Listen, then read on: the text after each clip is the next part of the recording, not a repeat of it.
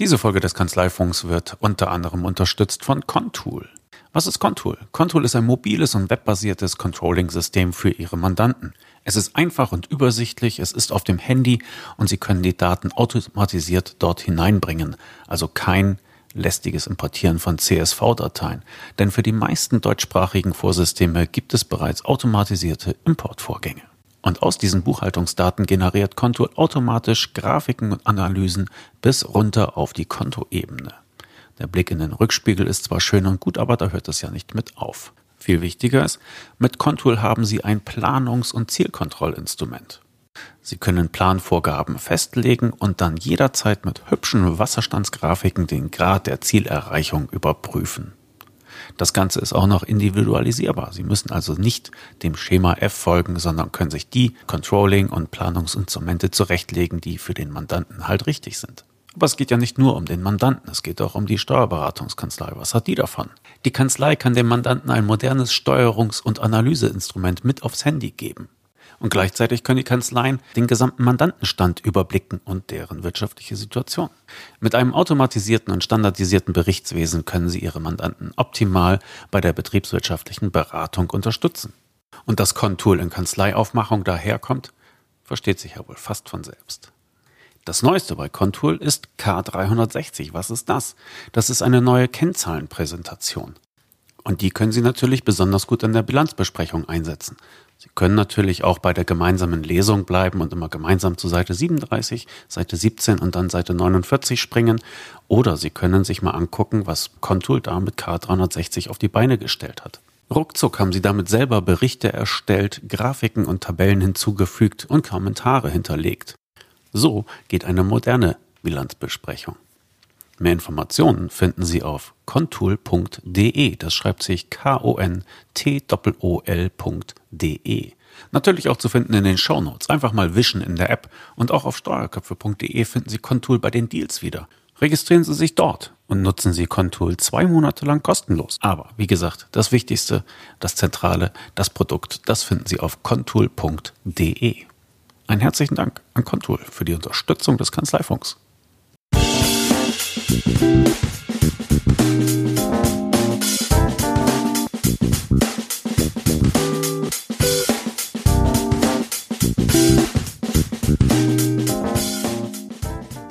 Kanzleifunk 90. Hallo Angela. Hallo Klaas, grüß dich. Wir sind immer noch wo? Wir sind immer noch in Nürnberg im DATEV Lab.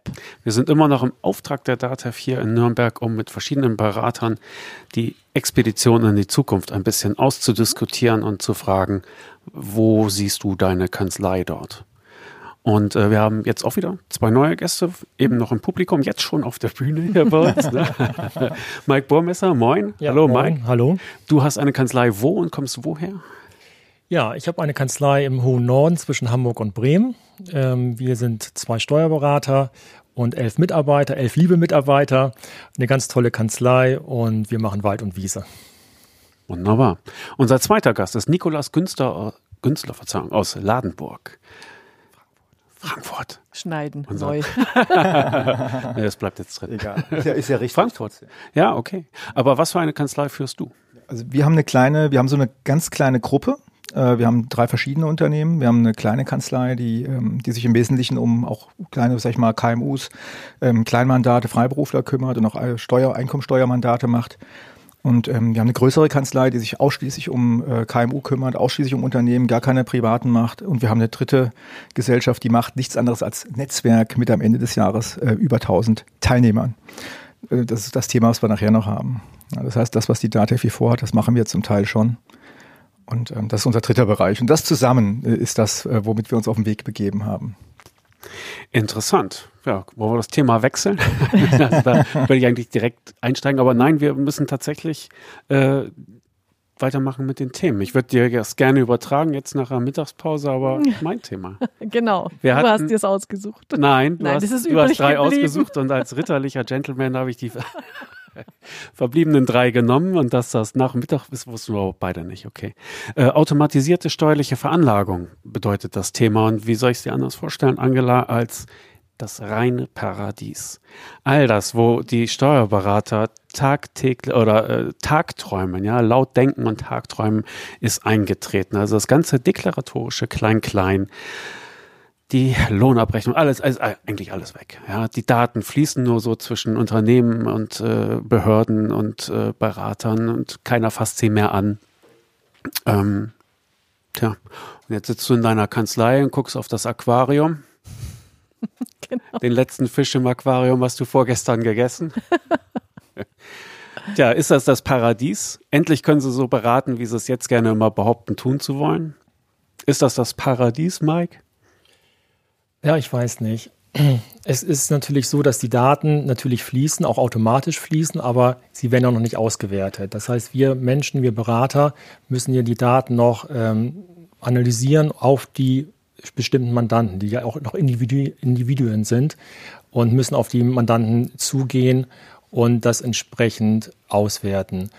Ähm, das heißt, ich glaube sogar, dass die Bindung zu dem Mandanten vielleicht sogar intensiver werden könnte weil der Mandant ja auch oder wir eigentlich die Schnittstelle sein müssten oder die Erklärung, wie die Daten aufbereitet werden, wo man ansetzen könnte, im Vorwege schon ähm, äh, mit dem Mandanten besprechen, welche Maßnahmen ergreifen müsste, um ein bestimmtes Ergebnis zu erreichen.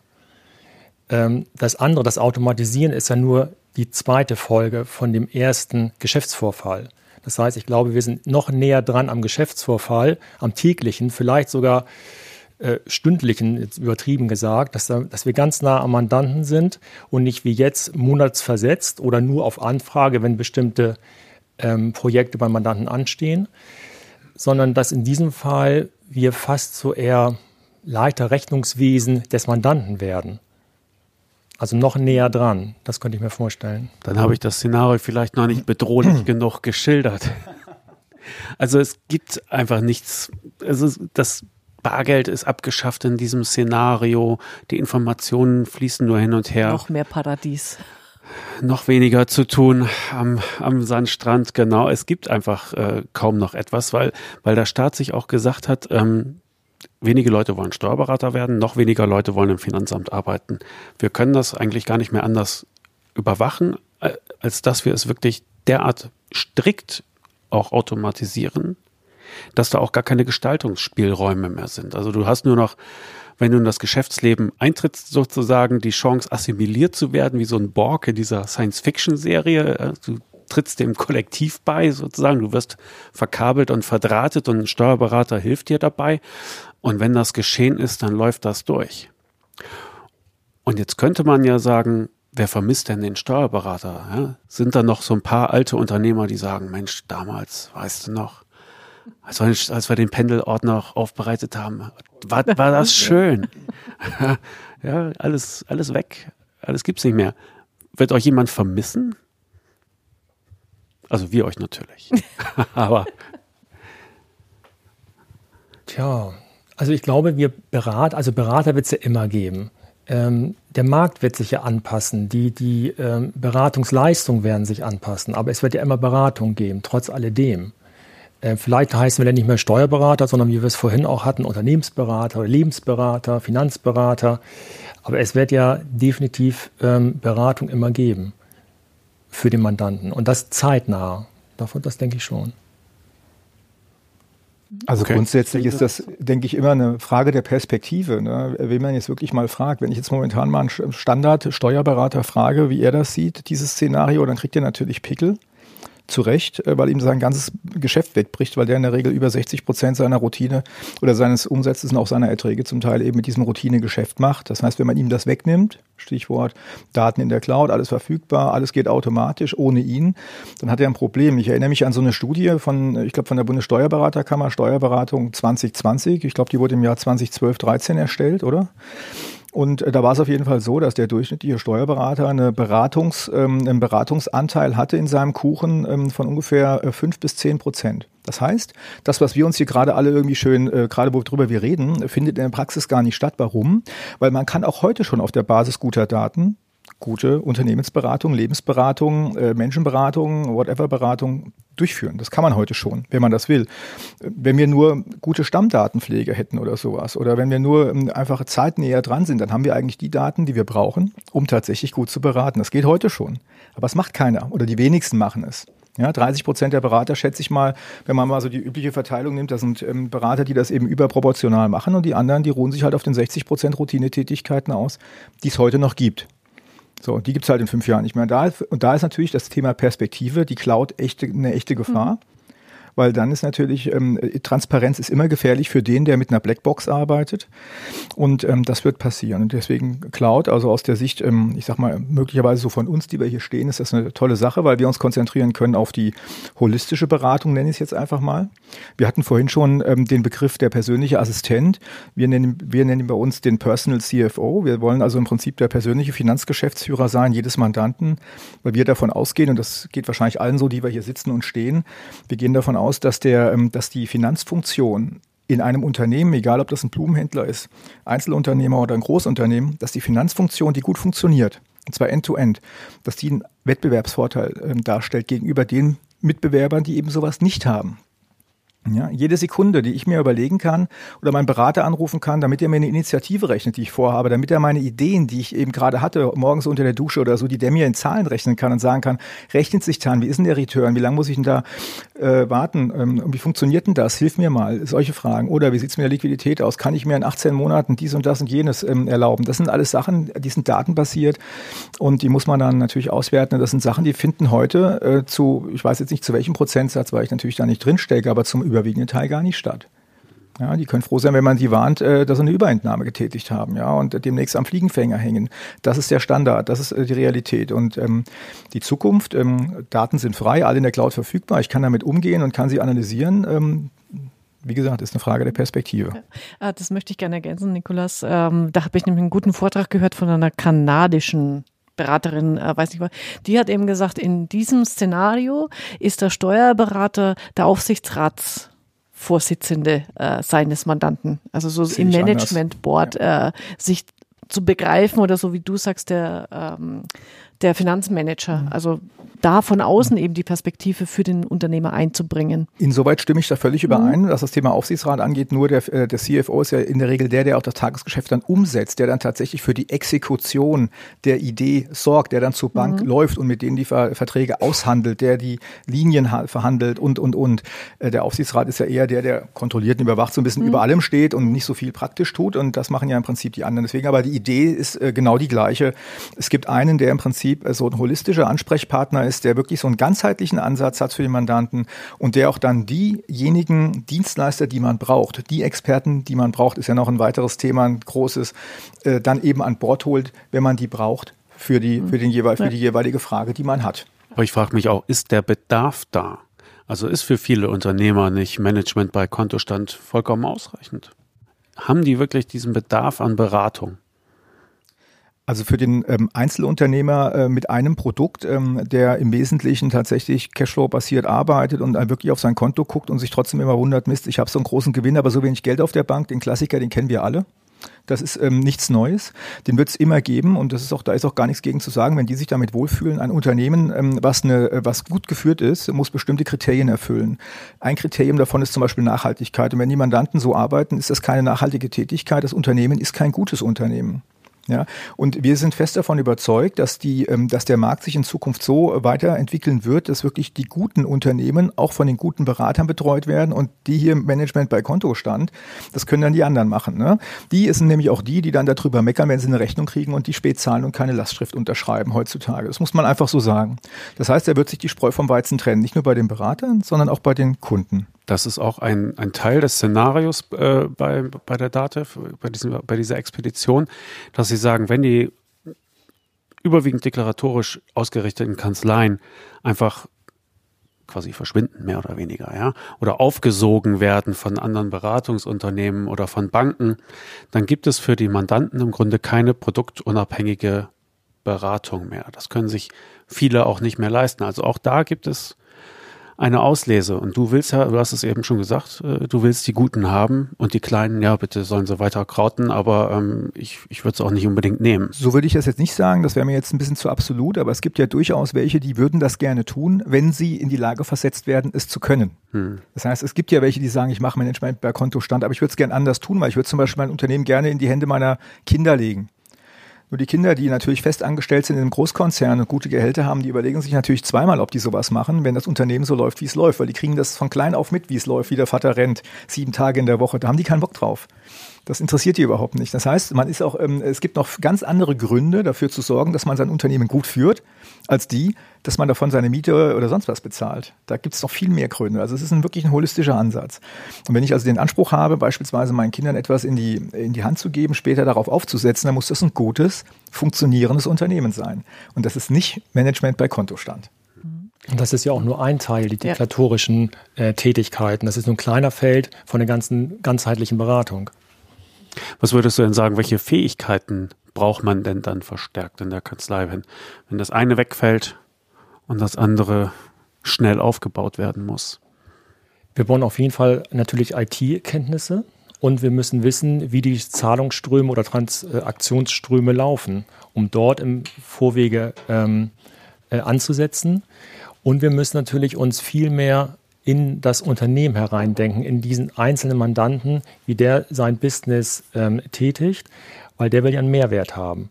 Und wir müssen den Mehrwert, einen Mehrwert ja bringen. Nicht in Form der Buchhaltung, wie es jetzt möglicherweise teilweise ist, aber wenn das wegfällt, braucht er einen, mehr, einen anderen Mehrwert von uns. Wie er eben sein Geschäft besser führt, wie er mehr Umsatz macht, mehr Gewinn. Das sind ja alles Ansätze, die zunächst einmal äh, äh, in Zahlen ja gar nicht vorliegen, weil die generiert er ja erst. Und da müssen wir ansetzen. Das heißt, hast du noch Platz für Mitarbeiter und welche Fähigkeiten wirst du verstärkt anstellen wollen?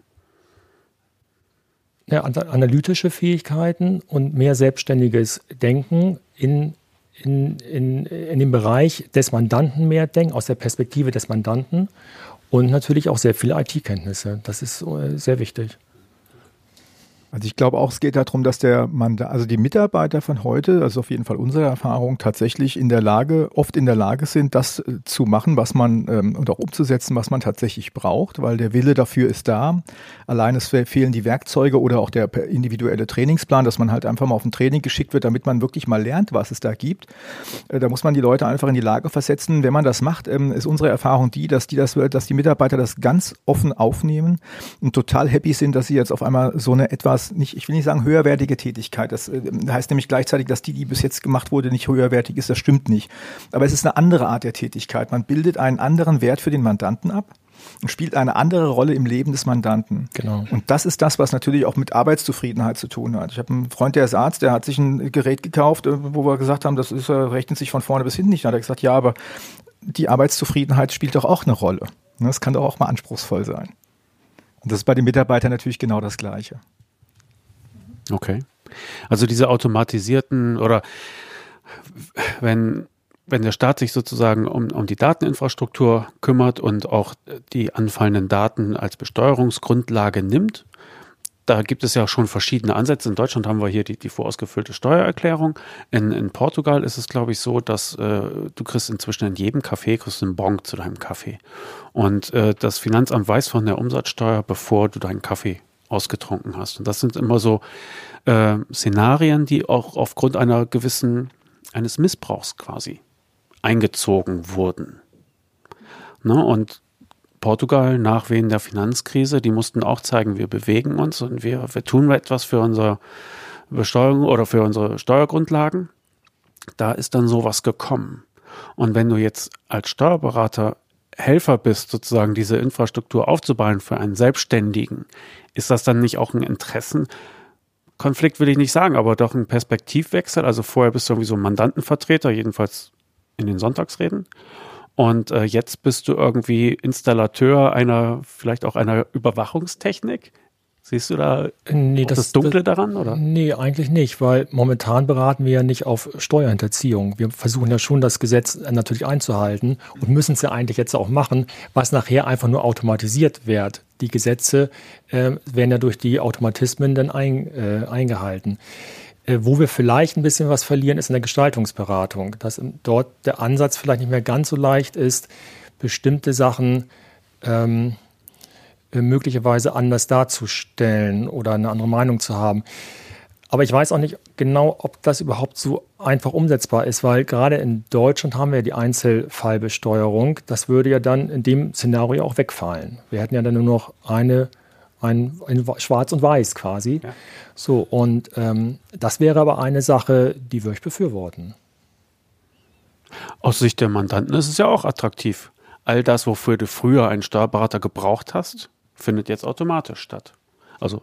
Ja, man, man darf ja auch eins nicht vergessen, wo kommt denn der Steuerberaterberuf eigentlich her? Der ist äh, eingeführt worden von der Finanzverwaltung, da steht auch in den Begründungen da zu dem Berufsbild überhaupt mit drin, dass der tatsächlich die Pflichten, die dem Bürger auferlegt werden, auch erfüllen kann.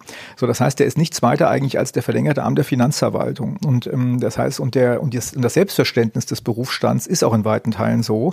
Ähm, äh, deswegen kommen wir auch aus dieser deklaratorischen Ecke. Das ist, das ist historisch äh, bedingt, das ist ähm, gar nicht von der Hand zu weisen. Und jetzt im Prinzip Prinzip von diesem, von diesem Berufsbild, von dieser Berufsbild-DNA sich äh, zu wandeln, dahin, dass man auf einmal der Unternehmensberater ist, der ausschließlich das Wohl seines, unter, äh, seines Mandanten im Auge hat. Das ist, das ist ein, das ist, sag ich mal, ein Wandel, auch ein persönlicher Überzeugungswandel, den man erstmal so hinbekommen muss. Das ist das eine. Und äh, insoweit momentan ist man äh, klassischer, auch nach der Ansicht der Finanzverwaltung, mehr oder weniger derjenige, der dafür sorgt, dass die Mandanten ihre steuerlichen Pflichten erfüllen. Pünktlich, richtig und äh, und auch gezahlt. Ja. Und aber du hast ja schon mehrmals vom Strand gesprochen und weil Portugal da auch noch äh, mit äh, reinspielt. In Brasilien, wenn du dir anguckst, ähm, wie da das äh, Steuerveranlagungssystem funktioniert, die haben schon diese Zustände, von denen du so paradiesisch geredet hast. Das ist tatsächlich so. Ich weiß nicht, ob ihr das mal gelesen habt. Ähm, der Mandant, wenn er eine Rechnung an einen Kunden schreibt, dann macht er das über ein Modul der Finanzverwaltung. Also der schreibt gar nicht mit irgendeinem Programm eine Rechnung, sondern mit Modul der Finanzverwaltung. Und damit ist automatisch sämtliche Besteuerungsgrundlagen dort gemeldet, werden abgewickelt und äh, der bis hin zu jetzt, wenn diese Chips da kommen in den, in den Produkten, RFID-Chips, äh, RFID-Chips, ähm, äh, dass quasi erst Auslieferung dann erfolgt, wenn Zahlung über dieses Treuhänderkonto des Staates äh, erledigt wurde. Also die haben das schon alles. Äh, und ich sage, so wie du es vorhin gesagt hast oder zumindest angedeutet, ich finde es eigentlich eine gute Entwicklung. Erstens in Brasilien und Mexiko sind tatsächlich 30 Prozent mehr Steueraufkommen dadurch, weil die weniger hinterziehen können. Ähm, aber dann dieser Echtzeitberater zu sein, den hatten wir, den Begriff hatten wir auch schon öfter im Podcast, äh, dass ich sage, es geht eben nicht mehr um deklaratorische, um abwicklungstechnische Geschichten, sondern ich sehe, was beim Mandanten passiert, welche ähm, äh, Einkommensströme da laufen und welche Entwicklungen. Und die Mandanten befinden sich ja auch in dieser digitalen Welt, in dieser digitalen Zukunft später, mit der wir jetzt ähm, uns auseinandersetzen. Also die, die brauchen da, glaube ich, schon, so wie du sagst, Nikolas, jemanden, der dann von oben oder von der Seite den, den, den Finanzblick mit begleitet? Also aus Sicht Brasiliens kann ich das deswegen sagen, weil ich früher in meinem Vorleben für Brasilien zuständig war. Ich hatte ah, da also cool. viel mit zu tun, insbesondere mit der Bundesstaaterei, mhm. äh, was wirklich ein Desaster ist in Brasilien. Aber in der Tat, die Transparenz ist wesentlich größer mittlerweile, als, als die bei uns äh, momentan der Fall ist. China macht es noch viel schlimmer. Also aus unserer Sicht, wo wir, wo wir jetzt auch hier alle, wie wir hier stehen, sage ich mal, das Thema informationelle Selbstbestimmung, das Recht darauf, mhm. verfassungsrechtlich garantiert und so weiter im Hinterkopf haben. Auf der anderen Seite unsere Daten frei, freihändig und freizügig im Internet ähm, vergeben, sodass sie jeder sehen kann. Das heißt also, ist ja ein bisschen widersinnig das Verfahren, aber äh, Verhalten. Aber im Endeffekt ist es so, dass tatsächlich in vielen Staaten schon vorexerziert wird, wie es in Zukunft bei uns auch sein wird. Und nur weil wir halt, wir, wir leben ja faktisch in einem Museum hier in Deutschland. Hier 158 50 Milliarden Euro, habe ich gerade gelesen, Investitionsstau. Das haben die in China nicht. Die ziehen das einfach durch. Die haben auch ein anderes Staatswesen, okay. Aber selbst andere, selbst Italien macht das uns vor oder Portugal, wie mit den Zetteln für, für jeden Cappuccino, mhm. den ich mir da bestelle. Das heißt, es ist technisch möglich. Wir haben die E-Bilanz. Die E-Bilanz wird immer granularer. Das heißt, das Veranlagungsverfahren ersetzt insoweit in Zukunft auch die Betriebsprüfung bei 99 Prozent der Steuerpflichtigen. Und wenn ich mir jetzt meine als Steuerberater meine eigene Mandanten, meine Mandantschaft mal anschaue und sage, okay, wie ist denn das eigentlich? Weswegen kommen denn die Hälfte der, der Unternehmen zu mir, der Einzelunternehmen oder Freiberufler? Ja, die kommen zu mir wegen der FIBU, der Lohnbuchhaltung äh, und den Abschlüssen. So, wenn das jetzt also im Prinzip alles automatisiert wird und schon vorhanden ist, dann kann ich davon ausgehen, dass von denen, von den 100 Prozent dieser mhm. Gruppe, wahrscheinlich 80 Prozent weg sind und nur noch die 20 Prozent bleiben, die vielleicht ein bisschen komplexere Steuersituation mhm. haben, wegen verschiedenen Einkunftsarten. Aber alle anderen sind faktisch weg, weil das sind die Unternehmen, die keine, möglicherweise gar keine Beratung brauchen. Mhm. Die sind ja heute auch nur da, weil sie halt einfach die Klamotten in Ordnung bekommen haben, möchten, weil sie es einfach nicht gönnen, weil sie keine Lust darauf haben oder so. Das heißt, auch die Mandantschaft wird sich komplett ändern. Mhm. Und man muss sich komplett neu fokussieren oder ganz anders fokussieren auf eine ganz andere Gruppe, auf ganz andere Bedürfnisse. Also die Medaille bekommt auf einmal nicht nur eine dritte Seite, sondern auch eine vierte und eine fünfte Dimension. Also ich glaube, das wird noch ganz spannend. Mhm. Also ich hatte ja auch im Bekanntenkreis ja. rumgefragt und Thomas Speth hatte auch äh, dazu ein bisschen was äh, gesagt. Er sagt, bei diesem Szenario wird ja mal vorausgesetzt, dass die Datenqualität stimmt. Und er sagt auch so, er hätte sich das mit Chloe und Alex angesehen und er sagte, wenn er dieses Wischen sieht, ja, er sagte, wer, wer wischt, hat noch keine Datenanalyse gemacht. Ja, also das ist, das ist mehr Handarbeit. Ähm, gut, das ist so sein persönliches, äh, sein persönlicher Blick darauf. Aber er sagte, bei diesen ganzen Szenarien wird ja angenommen, dass alles standardisiert ist und sogar international standardisiert. Und da sind wir ja noch, doch noch weit von entfernt. Ne? Also das gab ja noch zu bedenken. Und dann sagt er, äh, die Rechnungslegung hat im Grunde viele Väter. Und äh, die haben äh, auch verschiedene Sichtweisen. Also natürlich kann man äh, sie äh, als Grundlage für eine Besteuerung machen. Aber äh, du hast halt auch andere Stakeholder außerhalb des Unternehmens oder den Unternehmer selbst, der halt äh, diese Informationen ganz anders aufgeladen haben möchte. Ne? Also da hat er ein bisschen äh, Wasser in den Wein gegossen, aber ähm, dann hat er durchgängig in Großbuchstaben geschrieben, wir müssen an diese Datenströme, also wir, die Steuerberater, wir müssen daran. Das ist äh, für ihn absolut ähm, ja, dominant. Und einen zweiten habe ich noch gefragt, das würde ich auch gerne noch mal reingeben, und zwar ähm, Jens Henke. Der hat auch sehr ausführlich da kommen wir auch später noch drauf, auf diesen, auf diesen Plattformgedanken äh, ein bisschen herumgedacht und er hatte eine Studie da ins Spiel gebracht, wo es um die Akzeptanz von äh, mobilen Datenverträgen geht. Und äh, in dieser Studie, ich packe das natürlich in die Shownotes, wurde herausgefunden, dass, äh, dass es so etwas wie einen subjektiven Wohlfühlfaktor gibt bei den Kunden. Und wenn der stimmt, und der kann ganz unterschiedlich begründet sein, dann wird der Service generell als positiv bewertet und gekauft. Und er sagte, wo ist denn der Wohlfühlfaktor bei den, bei den Steuerberatern? Na, also wenn, wenn, wenn sie nicht mehr gebraucht werden, weil vieles automatisch läuft, dann geht es dem Mandanten doch besser. Und Geld sparen tun sie auch noch. Also mit welchen Wohlfühlfaktoren könnt ihr die Mandanten bekuscheln, dass sie sagen, jawohl, mein Steuerberater, der nützt mir doch, den mag ich doch. Ah, Mike, mit wem, mit welchen Kischen? Mit wem kuschelst du? und Flauschangeboten kommst du darüber? Naja, ein offenes Ohr haben für alle seine Probleme und seine Entscheidungen. Ein Einzelunternehmer hat ja oftmals, er kann ja kein fragen, wenn er Entscheidungen treffen will. Er kann zwar zu Hause das besprechen oder hat auch vielleicht Freunde, Stammtisch und so weiter, aber kein Objekt, vielleicht keinen objektiven Berater. Und wenn wir dort in den Entscheidungsprozessen dichter dran sind und dort ein offenes Ohr haben, dann können wir den ja dann führen, um sein Business wieder besser zu machen. Dann hat er auch wieder einen Mehrwert von uns als Berater. Hm, okay. Deine Flauschargumente? Ich äh, gehe genau in die gleiche Richtung. Ähm, es ist tatsächlich so, nicht nur als Personal CFO und Ansprechpartner für alles, was rund um das Thema Finanzen eine Rolle spielt, und da spielt Steuern die ehrlich gesagt die geringste Rolle in meinen Augen. Äh, ist es so, dass man, ähm, dass wir unsere Netzwerkmitglieder ähm, als Lotsen verstehen. Das heißt, der Mandatsinhaber ist der Lotse seines Mandanten und der lotst diesen Mandanten zu dem Experten oder zu der Person, die er braucht. Ob das ein Fördermittelberater ist, äh, ein Zollrechtler, ein Rechtsanwalt für Arbeitsrecht, völlig egal. Das, was der braucht, ähm, äh, ist sozusagen dadurch verfügbar und zwar niedrigschwellig. Und ähm, ich, ich, äh, also wir sind der festen Überzeugung, deswegen ist das auch Teil von unserem Geschäft Geschäftsmodell, dass das eben funktioniert. Warum? Weil das Leben der Menschen einfach so komplex äh, ist, wie es halt ist. Und da passieren halt Sachen, die halt passieren. Und dafür braucht man halt einfach schlicht und ergreifend für verschiedene Situationen, in denen man sich befindet, für, äh, verschiedene Unterstützung. Und wenn die aus einer Hand kommt und ich weiß, ich gehe zu meinem Steuerberater, Oder ich gehe zu meinem Berater, lassen wir das Steuerthema mal weg. Ich gehe zu meinem Berater. Das ist mein Lotse. Der hat mich schon fünfmal irgendwo hingelotst mit meinem Führerschein, den ich fast verloren hätte, ähm, äh, mit meiner, mit meiner, äh, was weiß ich, Krisenberatung, die ich erfolgreich gemeistert habe, etc. pp. Da gehe ich immer wieder hin. Das ist Kundenbindung, das ist Wohlfühlfaktor.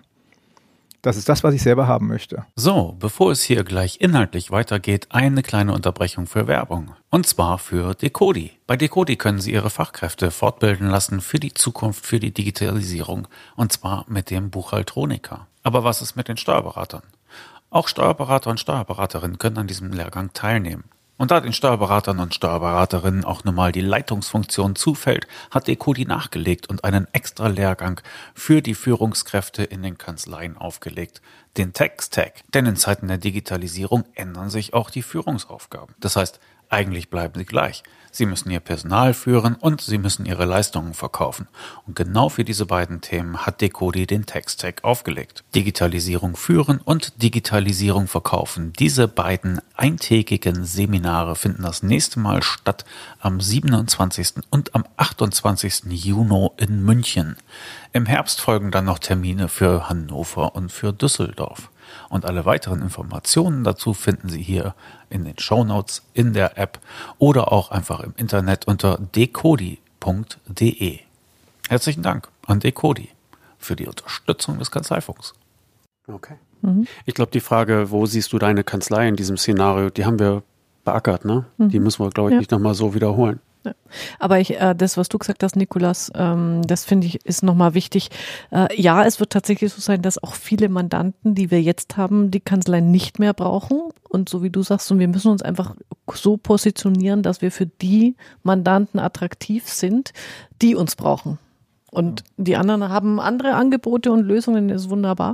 Ähm, aber dann finde ich den Ansatz, den ihr da fahrt, auch super mit, ich bin der Lotse, ich bin der Netzwerker, der irgendwie die Mandatsbindung, den Knotenpunkt äh, bildet und dann einfach sagt, okay, bei bestimmten Dingen bin ich derjenige, äh, der richtige Ansprechpartner, aber ich schicke dich immer zu den Leuten, die du gerade bedarfsorientiert brauchst. Das finde ich gut. Ja, wir machen mhm. das jetzt seit drei Jahren und die agilen, ähm, ist ein Wort, das ist leider abgedroschen, das weiß mhm. ich, aber die agilen Mandanten nehmen das an. Äh, und insoweit ist das, äh, ich denke, das ist das Zukunftsszenario, was für uns alle relevant ist, in irgendeiner Form. Ja. Okay. Thomas Spätnamen hatte ich genannt. Hatte ich Jens Henkes Namen auch voll ausgesprochen? Habe ich gesagt, dass er von DBB Data aus Hast Berlin ist? Habe ich noch nicht. Habe ich das jetzt getan. Sehr gut. Kommt in die Shownotes. Na klar. Man kann ihn auch auf Facebook treffen.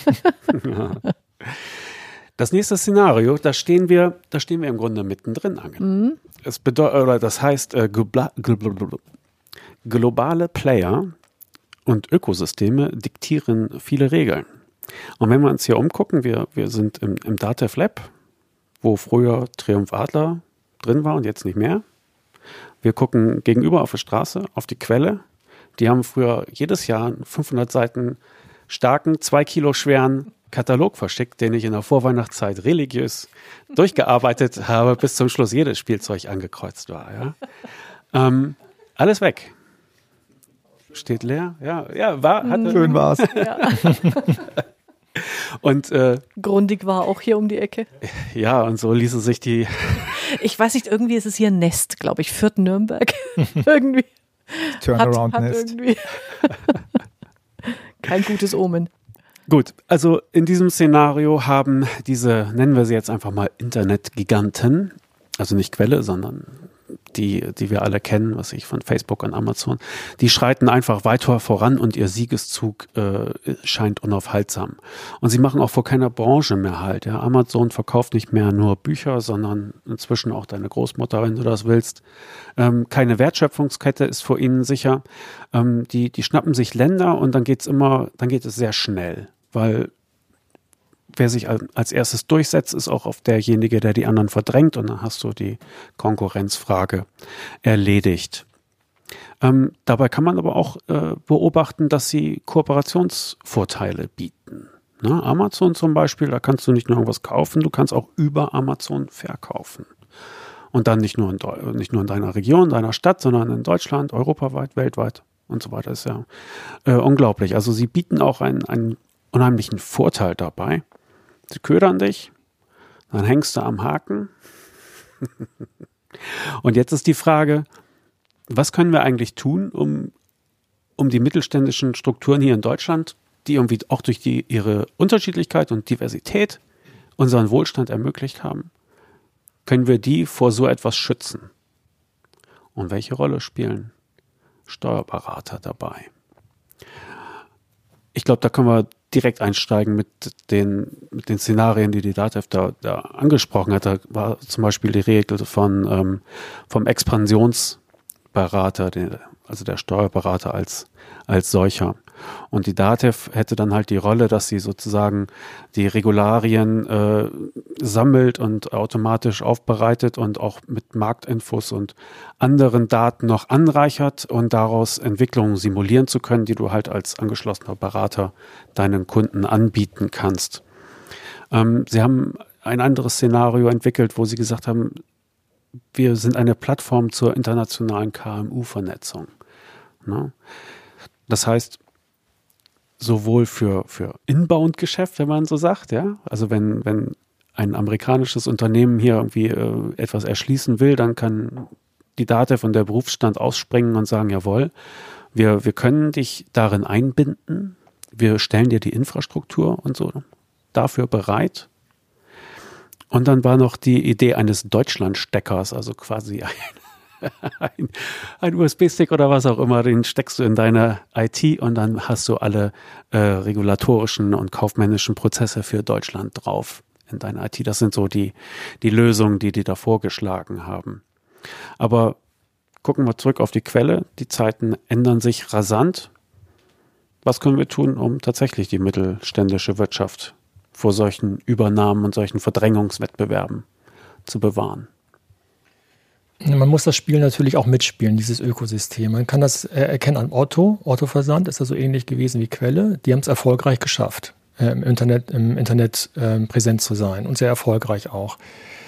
Ähm, ich denke, wir als Berater müssen Netzwerke haben, sei es so ähm, eigenständige Netzwerke oder eben die Data im Hintergrund, dass wir die Mandanten, die mit diesen Global Player äh, Geschäfte machen oder über diese Plattform Geschäfte generieren, äh, dass wir äh, diese ähm, äh, ähm, für diese neuen Geschäftsideen oder Expansion, dass wir dort als Berater zur Verfügung stehen, aber in dem großen Netzwerk von Data, weil alles alleine zu schaffen ist unmöglich. Das, das können wir nicht. Und da denke ich, dass die Genossenschaft, gerade der DATEV, dort auch mit dieser Größe ähm, schon auch eine gewisse Macht hat oder haben könnte, dort jetzt schon die Strukturen zu schaffen und dort eben mitzuspielen. Also es kommt tatsächlich entscheidend hier auf die Größe an. Absolut. Als Staubkorn Absolut. bist du weiter in den Staub getreten, ne? sei doch wenigstens der Pflasterstein, wo jemand drüber stolpern kann. Ja? ja. Mhm, okay, gut. Also ich denke auch, das Genossenschaftsprinzip, äh, dass man gemeinsam mehr schafft als alleine, das ist heutzutage aktueller denn je. Äh, das ist ja nichts weiter, ist ja nichts weiter als ein Netzwerk und der Gedanke ähm, daraus ist ja, wie gesagt, heute unheimlich aktuell und ähm, wir sehen das auch bei den Mandanten tatsächlich, äh, die jetzt aus bestimmten Bereichen heute schon viel weiter sind als die Berater das sind. Die sind nämlich, viele mittelständische Unternehmen sind bereits in Netzwerke geflüchtet, mehr oder weniger, weil die auch wissen, ich habe es heute Morgen gerade gelesen, Alphabet, ja die Obergesellschaft von Google, die hat 30 Milliarden ähm, Dollar Gewinn gemacht, okay, nicht Umsatz oder so, sondern Gewinn. Das heißt, die haben so abartig viel Geld und unendlich, äh, unendliche Ressourcen, wenn die sich entscheiden dazu, ein bestimmtes Produkt zu machen. Wenn die jetzt sagen, ich, ich baue morgen eine Heizung, ich werde Heizungsbauer, Smart Home oder so, dann machen die das. Das ist denen völlig egal. Die haben Geld dazu und dann machen die das und zack, ist eine ganze Industrie weg. Das haben die jetzt ja schon ein paar Mal bewiesen, dass das so ist. Da verschwinden ganze Industrien. Deswegen ähm, sehen wir ja. Und wann machen sie es mit euch? Ja, eben. Ich denke, für das Routine-Business passiert es schon. Von unten kommen die Apps, das ist automatisiert. Die funktionieren übrigens super. Teilweise gibt es wirklich gute, gute Apps.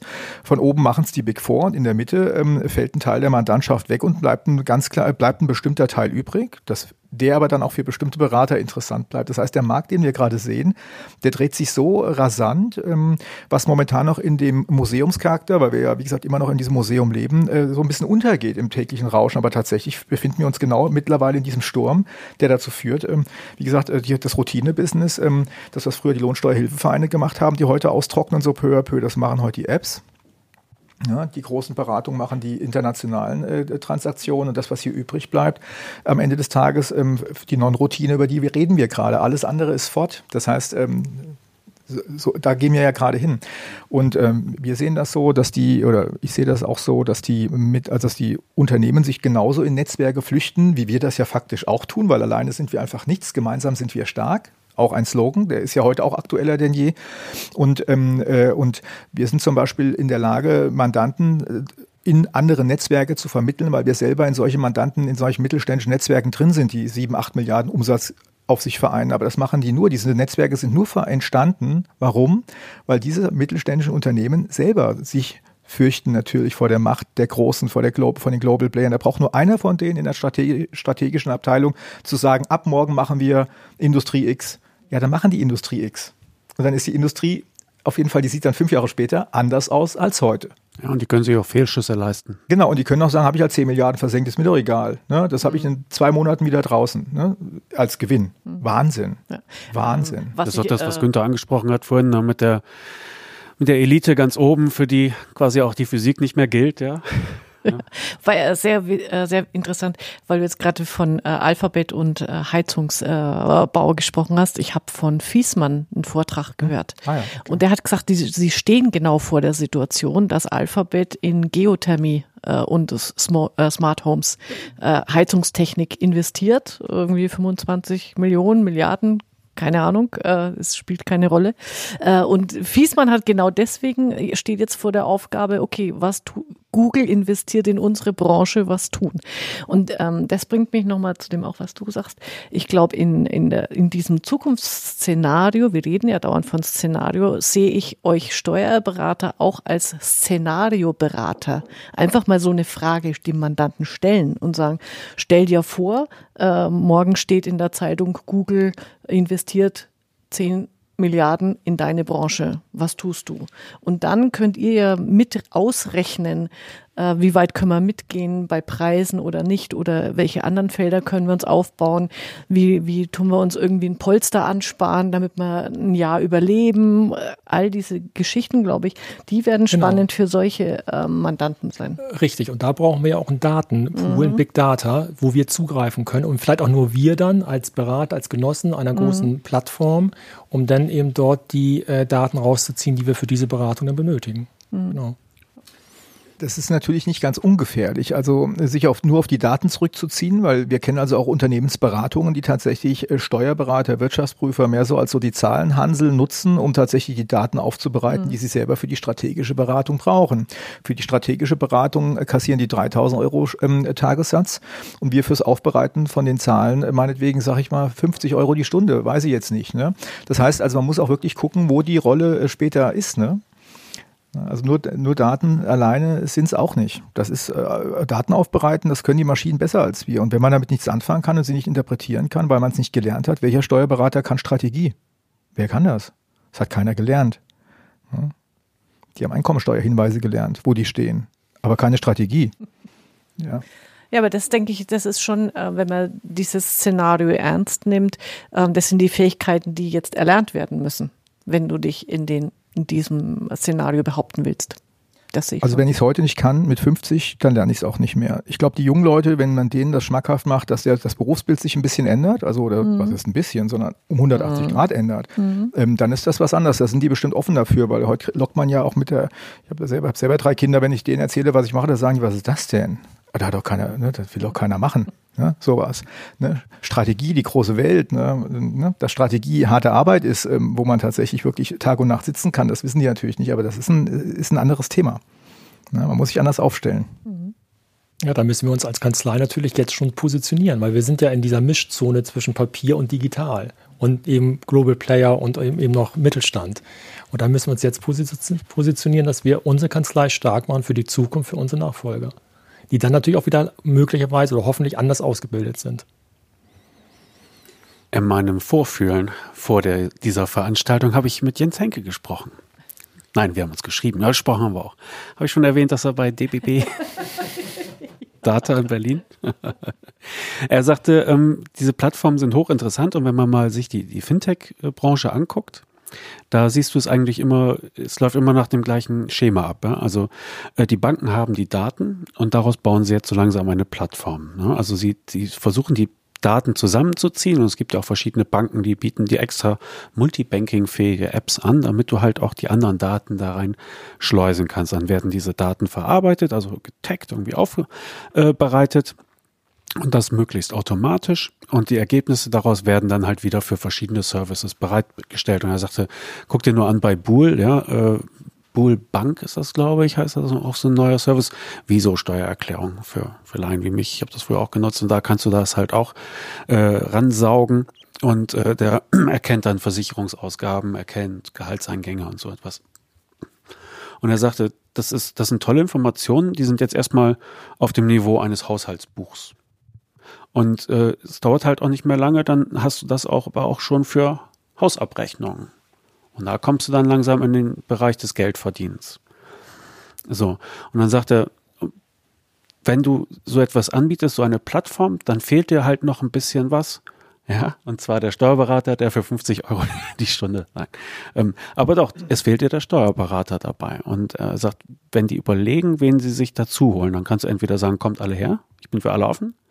Oder du suchst dir vielleicht Verbünde von Steuerberatern, die auch flächendeckend in Deutschland arbeiten, die gewisse Qualitätsstandards haben und so etwas. Und dann sagt er, müsste da nicht jemand einschreiten und sagen, diesen Verbund, den organisieren wir vielleicht auch berufsständisch? Also wir führen ja die Diskussion mit den Kammern äh, weil wir unser Modell von Anfang an mit den Kammern äh, geteilt haben, weil wir gedacht haben, man reitet ja, was das so ein Thema angeht, ähm, Zusammenarbeit mit freien Berufen oder auch mit gewerblichen äh, ist ja ein Problem im Berufsstand. Mhm. Und deswegen hatten wir uns entschieden, mit, dem, mit den Kammern von Anfang an zusammenzuarbeiten. Mittlerweile ist es so weit, dass wir sagen, das, was wir tun und ob wir das tun, jemand anders tut, völlig egal. Es gibt ja hunderttausend Netzwerke. Es ist total egal, wer es macht. Ist doch gut für den Berufsstand. Das ist ja nichts Böses. Und mein Eindruck ist, dass die ein oder andere Kammer das mittlerweile auch verstanden hat und einen zumindest mal einlädt, das auch den Mitgliedern zu präsentieren, dass man sagt, hier guck mal, das ist kein Allheilmittel, aber es ist möglicherweise eine zusätzliche Pipeline, die du hast in Zukunft, die möglicherweise dafür sorgt, dass du fünf oder zehn Prozent deiner Auslastung, vielleicht auch 100 Prozent, meinetwegen, ne? aber dass du die darüber generieren kannst. Und das ist beim äh, Berufsstand, ähm, kommt das, glaube ich, langsam an. Bei der Genossenschaft ja sowieso, sonst würden wir hier ja nicht äh, stehen. Und äh, bei anderen natürlich auch. Man muss halt gucken, ähm, es ist kein Allheilmittel, man muss auch aufpassen, dass man kein äh, Bullshit äh, spielt, indem man dauernd sagt, Digitalisierung, KI, Netzwerk, oh, man mhm. kann es ja schon gar nicht mehr hören. Okay, mhm. man muss es mit Leben füllen und vernünftig mit Leben füllen, sodass es auch in unser Leben, das ja so unterschiedlich ist, wie wir hier sitzen, auch reinpasst. Jeder von uns hat ein, gleich, vielleicht ein anderes Businessmodell und irgendwie muss es ja passen. Und es äh, passt halt nicht immer dasselbe zu allem. Es muss halt individualisiert sein. Und dann macht das vielleicht auch ein bisschen mehr Sinn. Es hat sich vor kurzem eine neue Rechtsanwaltskanzlei gegründet. Chevalier heißen die. Und die wollen sich konzentrieren auf Kündigungsschutzfragen. Und zwar halt auch stark automatisiert mit viel Softwareunterstützung und das Ganze bundesweit. Soweit nichts Besonderes. Ne? Aber wenn du dir die Gründungsgeschichte von denen anguckst, gegründet wurden die quasi von Flightride. Und Flightride ist ja eins von diesen Legal Tech Unternehmen, ja, die Fluggastrechte durchsetzen. Und dieses Prinzip wollen die jetzt halt auch auf äh, Kündigungen anwenden. So, und dann haben die sich halt irgendwelche namenlosen Rechtsanwaltsknechte dazu genommen für die Legalität, aber nicht für das Fachwissen. Also es ist meine Interpretation. Ja. Äh, nicht für das Fachwissen, sondern damit sie es legal anbieten können. So, das hat offensichtlich funktioniert, also das, wie sie sich das überlegt haben. Und jetzt ist da äh, Markus Hartung dazu gestoßen. Das ist auch so in der Legal Tech Szene ein sehr bekannter Anwalt. So, der hat dann halt so die die Aushängeschildfunktion dafür. Aber getrieben, das Geld kommt von Flightride. Und da hatte äh, Jens Henke auch darauf hingewiesen. Er sagte, wenn wenn sich alles so viel ändert in den Aufgaben, die wir übernehmen, müssen wir dann vielleicht nicht überlegen, auch ob die Kapitalbindung aufgehoben werden sollte, weil er sagte, idealerweise möchte ich nämlich gerne mit einem ITler zusammenarbeiten, mit einem Betriebswirt und vielleicht einem Psychologen. Mit denen könnte ich ein tolles Beratungsunternehmen auf, aufbauen. Ist für dich so etwas so eine rechtliche Frage wie Kapitalbindung oder Berufsrecht Ist das für dich wichtig, hinderlich, förderlich? Äh, nee, das wäre sogar wichtig, weil wir haben ja vereinbarte Tätigkeiten, die wir als Steuerberater machen dürfen, aber die ist ja natürlich viel zu gering ausgeprägt noch. Und ähm, ich glaube gerade, wir hatten es ja vorhin schon ähm, angesprochen, dass die Steuerberatung, also das Steuerliche, im Hintergrund treten wird, zukünftig. Das heißt, so eine Kooperation mit anderen Beratern äh, ist das A und O nachher weil wir eben ja den, den Menschen vor Ort, also zeitnah beraten in allen seinen Lebenssituationen. Und da brauchen wir natürlich Fachwissen äh, von, von jeder Seite. Deswegen halte ich das schon für wichtig. Bist du denn eingeschränkt bisher daher oder in, in dieser Hinsicht? Äh, aktuell noch nicht. Aktuell nicht, aber die, die, Zeit wird ja kommen. Wir sind ja hier bei der Zukunftsprognose. Ähm, äh, zukünftig könnte das tatsächlich passieren, äh, weil ja eben eben auch große gewerbliche Unternehmen in unseren Bereich reindrängen mit sehr viel Kapital, die, welches wir gar nicht vorhalten können. Ähm, und deswegen halte ich auch das, was die jetzt anbietet mit der Anbahnungsplattform, das Öffnen, äh, die Markt öffnen, äh, an die Mandanten rankommen, die jetzt noch nicht beraten werden, für extrem wichtig. Also in Bezug auf die Anbahnungsplattform, ähm, das sehe ich ein bisschen schwierig. Für mich hat die, äh, obwohl wir, das selber mitmachen, mehr so den Charakter der gelben Seiten, die es nicht mehr gibt. Also das hat in meinen Augen für den Berufsstand so gut wie gar keinen Nutzen, also auf jeden Fall keinen ernsthaften. Ähm, ich glaube, davon das wird man mal sehen, wie es gelaufen ist, wenn das mal zwei Jahre aktiv ist, was darüber, was darüber kam. Ich mache mir da nicht so viele Hoffnung, weil einen Steuerberater hat man heute auch schon gefunden, wenn man ihn gesucht hat. Auch heute schon ja, über die Kammern oder über die gelben Seiten. Da braucht man keine Anbahnungsplattform. Das Thema Kapitalbindung halte ich für ähm, entscheidend. In der Tat, also wir kämpfen selber damit, ähm, weil in der Tat ähm, es also Leute gibt, die sich gerne beteiligen würden an solchen Modellen, wie wir sie gerade machen. Und man kann sich nicht beteiligen, schlicht und ergreifend. Ähm, es gibt natürlich auch heute schon, äh, beziehungsweise auch schon seit Jahrzehnten, gibt es Möglichkeiten, wie man sich tatsächlich äh, beteiligt auch an solchen, an solchen äh, Konstruktionen, aber man muss halt immer einen Spagat machen und das will halt natürlich nicht jeder. Deswegen, also ich denke, das Thema Kapitalbindung, das muss gelöst werden und es muss ähnlich wie bei den, äh, bei den Medizinern im Heilberufebereich gibt es das bereits, da ist es ein bisschen besser als bei uns, ähm, da funktioniert das bereits. Das muss bei uns auch kommen. Hm. Denke ich auch. Ja. Okay. Okay. Ich habe da gar nicht mehr viel zu, zu sagen. Ich denke aber äh, nochmal, was dann schon rausgekommen ist, zumindest jetzt von unseren ähm, beiden Interviewgästen, also auf die deklaratorischen Tätigkeiten können wir gut und gerne verzichten, damit endlich die Beratung stattfindet. Die das habe ich nicht gesagt. Ich würde nicht gerne auf die, nee. auf, die, auf die deklaratorischen Tätigkeiten verzichten, solange wir es noch nicht 100 Prozent ersetzt haben gegen tatsächlich werthaltige andere Produkte. Mhm. Deswegen so absolut sehe ich das nicht, ehrlich gesagt. Mhm. Aber die Richtung Aber, ist klar. Deswegen ja. sind wir uns schon einig, natürlich. Ja, welche, Plattform, welche Plattformeffekte hättet ihr denn gerne von der DATEV? Also ich hätte gern die Plattformeffekte, ähm, die wir bieten, nur in einer besseren technischen ähm, äh, Umgebung. Und da natürlich die Ressourcen der DATEV, was das Thema Technik angeht, natürlich um 7000-fach größer sind als unsere logischerweise. Und auch die, sag ich mal, auch die, äh, auch das äh, finanzielle Polster natürlich aufgrund der Genossenschaft, des Genossenschaftsgedanken quasi auch, ich will nicht sagen unerschöpft, die es aber auf jeden Fall da ist, würde ich mir da eine perfekte Lösung ähm, erwarten. Ja dass man niedrigschwellig Zugang hat ähm, zum Kollegen, wie als säße er im Nachbarzimmer. Das ist unser Anspruch und das würde ich mir von der DATEV auch erwarten. Also viel stärkere Zusammenarbeit über auf jeden Fall. Kanzleigrenzen. Genau, hinweg. und zwar administrativ niedrigschwellig, so dass ich tatsächlich sagen kann, huch, ich habe eine Frage im Bereich XY, da bin ich jetzt überfragt. Ähm, ich, der Lotse meines Mandanten, mhm. ich gehe geh über das System, ähm, derjenige hat Zugang auf die Daten.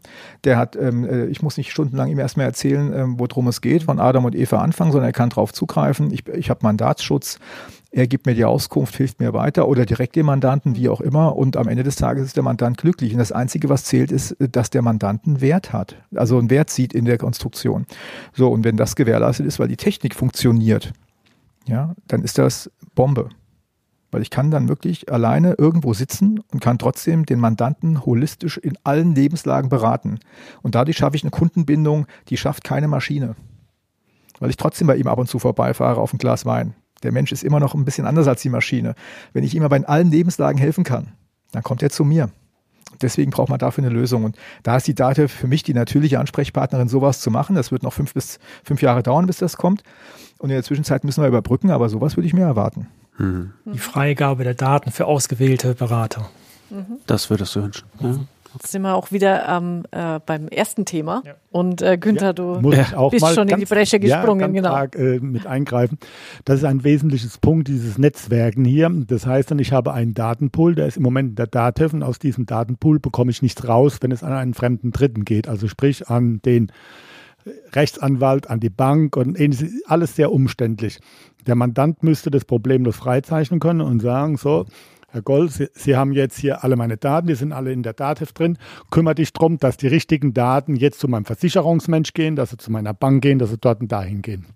Das ist ein entscheidender Faktor, wo also hier, das ist ja auch hier immer die, der Lotse, wie du jetzt dann sagst hier, wo man dann einfach, sage ich mal, auch der Hausarzt spielen kann in vielen Dingen, wo man einfach sagt hier, lieber Mandant, ich bin der Kümmerer, du hast mich als Anlaufpunkt. Ich habe das Netzwerk.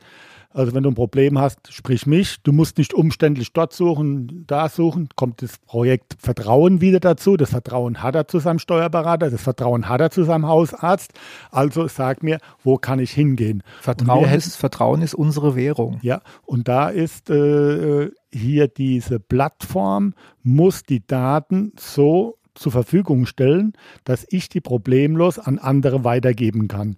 Und äh, das andere Thema mit der Kapitalisierung, dass Steuerberater, Wirtschaftsprüfer nur unter sich bleiben dürfen, keine Investitionen kriegen und also keine Kap kein Kapital aufnehmen können. Es gibt ja jetzt auch, hat schon jeder mal mitgekriegt hier, so die, die Zeitgold, die machen es ja sehr archaisch, finde ich noch hier, ähm, aber erfolgreich teilweise, haben 30 Millionen eingesammelt über die Holzmann-Brink-Gruppe.